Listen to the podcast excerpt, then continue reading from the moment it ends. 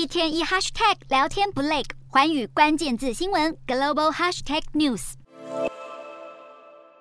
当局在九月十五号表示，已经对 Google 发起了反垄断调查，因为它强制开发者使用 Google 的专有支付系统，涉嫌不公平竞争行为。好，除了印尼，包括欧盟在内的全球多家反垄断机构都对 Google 应用商店展开了调查。根据美国反垄断机构的初步调查，在 Google Play 上提供应用程序的第三方开发商需要支付百分之十五到百分之三十的服务费。这是高于其他支付系统征收的百分之五。而如果开发者不遵守 Google 这一项要求，那么开发城市就可能被下架。